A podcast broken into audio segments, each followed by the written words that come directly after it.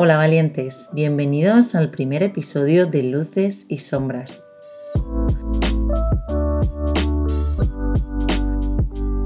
Lo primero de todo quería agradeceros la gran acogida que he tenido durante todos estos días. Gracias por acompañarme en esta nueva aventura y gracias por estar al otro lado de las ondas.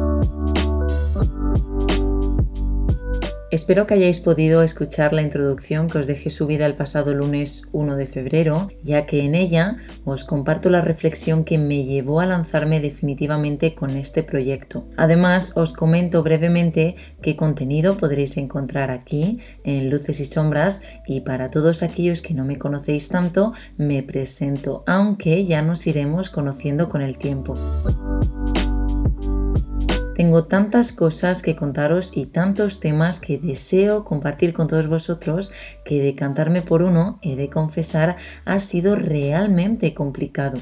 Creo que finalmente mi decisión se ha visto condicionada pues por el momento en el que nos encontramos como sociedad, pero también en el momento particular que estoy viviendo. Un momento de muchos cambios a nivel profesional, eh, los cuales inevitablemente también afectan en mi desarrollo personal.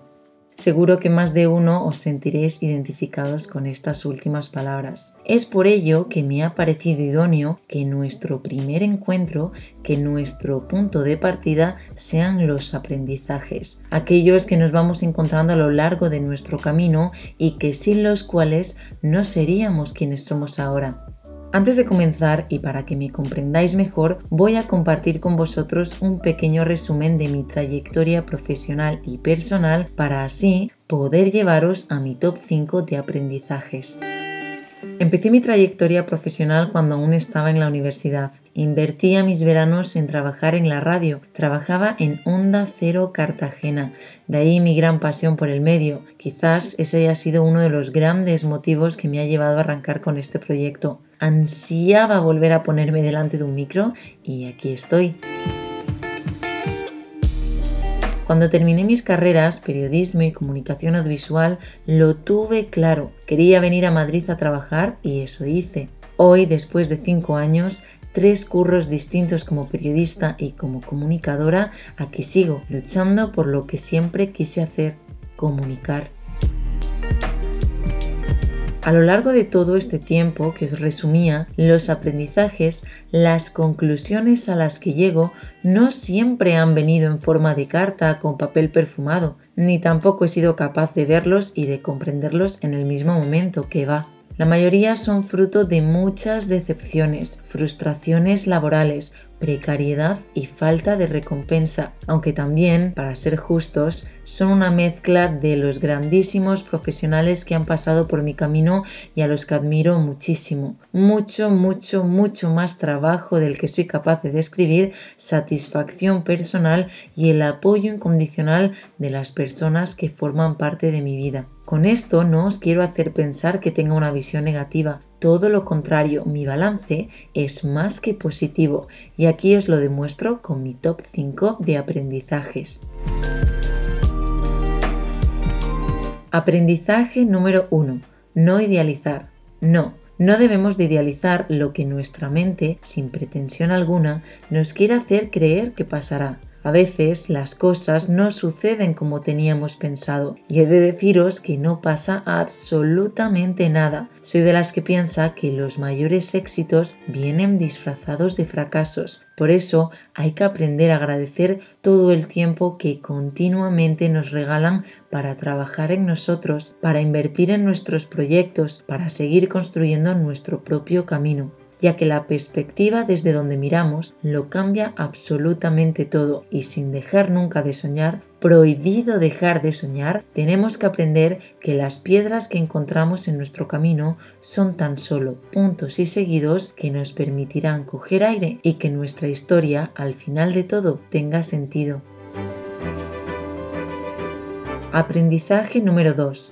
Balance entre lo profesional y lo personal. Bajo mi experiencia y mi punto de vista, la vida profesional no se puede separar de la vida personal. Para mí es como decirle a la cabeza que lo que late fuerte dentro del pecho no significa nada. Un sinsentido, ¿no creéis? Somos seres profesionales y personales, ambas cosas a la vez, y deben de aprender a ir de la mano, a aconsejarse como buenos amigos, a quererse como buenos amantes y a respetarse como idílicos enamorados, ya que el arte del equilibrista reside en otorgar el peso correspondiente a cada lado del cuerpo en el momento preciso, ya que sólo así, sólo de esa manera, conseguiremos mantenernos erguidos y podremos seguir caminando hacia cualquiera que sea nuestro destino. Aprendizaje número 3. Respétate.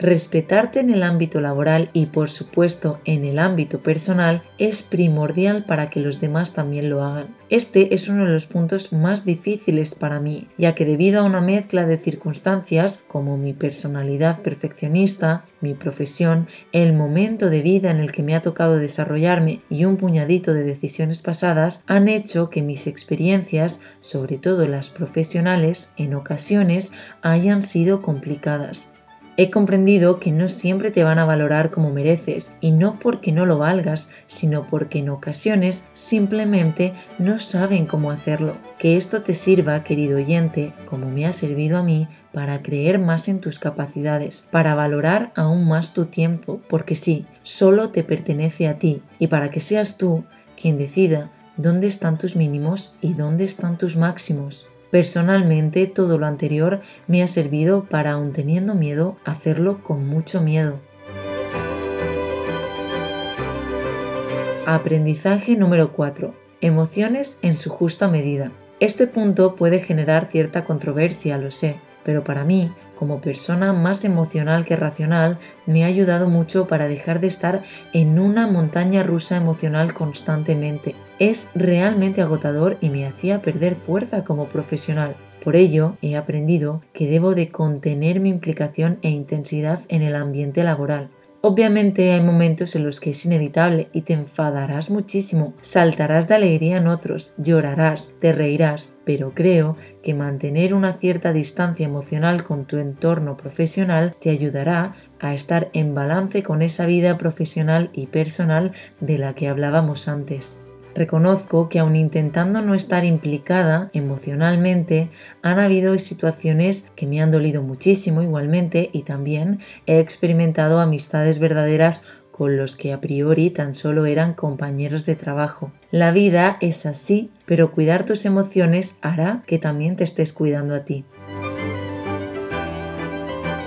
Aprendizaje número 5. Rendirse no es una opción. Cuando comencé en este mundillo ya me avisaron que no sería sencillo, pero ni de lejos me imaginé que estaría metida de lleno en la mismísima jungla. Confieso, y que esto quede entre nosotros, que he pensado en tirar la toalla, en rendirme, en cambiar de registro y dedicarme a otra cosa, pero siempre, al final de todo, encontraba algún motivo para volver a sintonizarme. Así que mira dentro de ti y sabrás de lo que te estoy hablando porque como decía mi psicólogo, que sea difícil no es ningún motivo para no hacerlo, no intentarlo, sino hacerlo, como esa reflexión que dice que el momento más oscuro de la noche es el previo al amanecer.